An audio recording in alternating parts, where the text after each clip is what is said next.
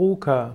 Dr. Max Otto Brucker war ein wichtiger Naturarzt des 20. Jahrhunderts. Dr. Max Brucker lebte von 1909 bis, zu, bis im Jahr 2001. Dr. Brucker ist besonders bekannt geworden durch die, äh, durch die Vollwerternährung, die er propagiert hatte. Er sprach von der sogenannten vitalstoffreichen Vollwertkost. Er baute auf auf den Erkenntnissen von Dr. Birscher-Benner und von Collard und entwickelte dann sein Konzept der Vollwertkost, die vitalstoffreiche Vollwertkost. Dr. Brucker hat auch eine Klinik hm, gegründet in Lahnstein, die Klinik Lahnhöhe, und er steht so in der Tradition der Naturheilkunde.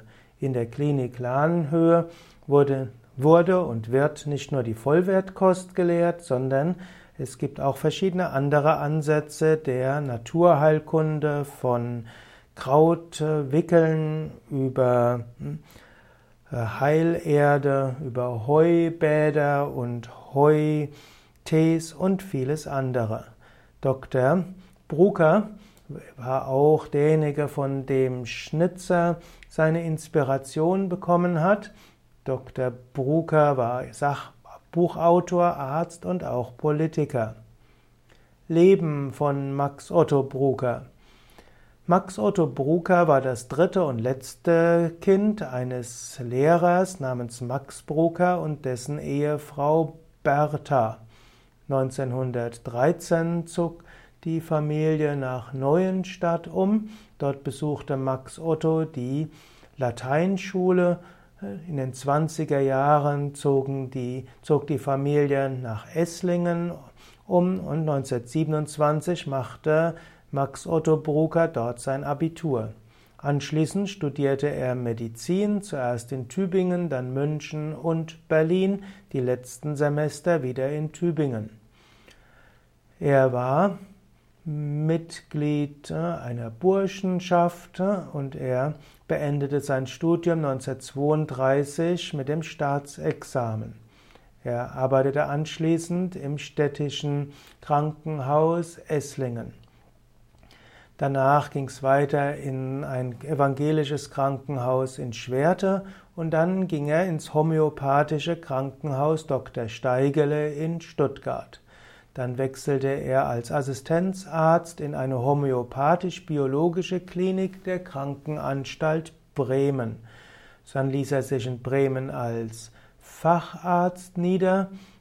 Er wurde dann auch in den Kriegsdienst, in die Wehrmacht eingezogen und anschließend leitete er, äh, war er ärztlicher Leiter ab 1949 der Anstalt Ebenezer für Geistesschwache und Epileptiker. Und dort führte er dann die Vollwertkost nach Werner Kollert ein. Er wurde seit 1958 besonders bekannt vor, durch seine Warnung vor dem Konsum von Fabrikzucker.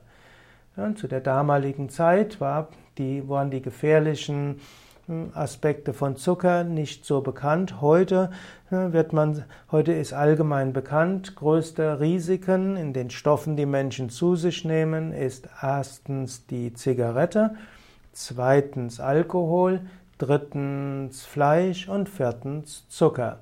Wenn man auf diese Dinge verzichtet, dann hat man eine Menge getan, um gesund zu leben. Brucker wird besonders bekannt mit der Vollwertkost. Er schrieb viele öffentliche Vorträge und er gründete auch den gemeinnützigen Verein Gesellschaft für Gesundheitsberatung. Dr. Brucker begründete seine Ernährungslehre auf die Lehren des Schweizer Arztes Maximilian Birscher-Benner und auch Werner Kollard. Hm, Werner Kollard war auch Mitglied des Weltbundes zum Schutz des Lebens. Brucker sah einen Zusammenhang zwischen Ernährung und den modernen Zivilisationskrankheiten.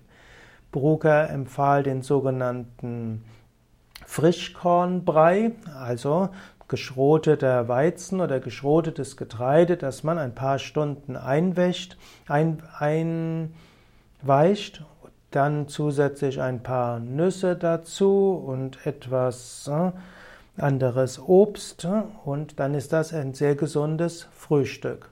Brucker empfahl im Allgemeinen einen hohen Anteil an, äh, an Rohkost. Er empfahl auch Sprossen eben und Frischkorn und er hatte eine sogenannte Intensivkost, das heißt in, zur Heilung nur, nur Rohkost, aber für die Normalkost kann man auch etwas gekochte Nahrung zu sich nehmen. Er war aber insgesamt dafür, die Nahrung so natürlich wie möglich zu halten und nicht die Nahrung zu äh, isolieren. Aus diesen Gründen war er sogar gegen Fruchtsaft. Er war auch dafür, so wenig wie möglich äh, zu erhitzen. Er war mehr dafür, dass man so wenig wie möglich äh, erhitzt und so viel wie möglich roh ist. Brukerkost hat auch eine gewisse Auswirkung auf äh, Yoga Vidya, denn in der Naturkostszene der 70er und 80er Jahre hatte Bruker eine hohe, einen hohen Einfluss und so machen wir bei Yoga Vidya auch weitestgehend Vollwertkost und setzen letztlich die Grundsätze von Bruker weitestgehend um und verbinden diese mit weiteren Tipps von aus der indischen Naturheilkunde Ayurveda und aus den Yoga-Empfehlungen für eine Ernährung, für einen leichten, freudevollen Geist.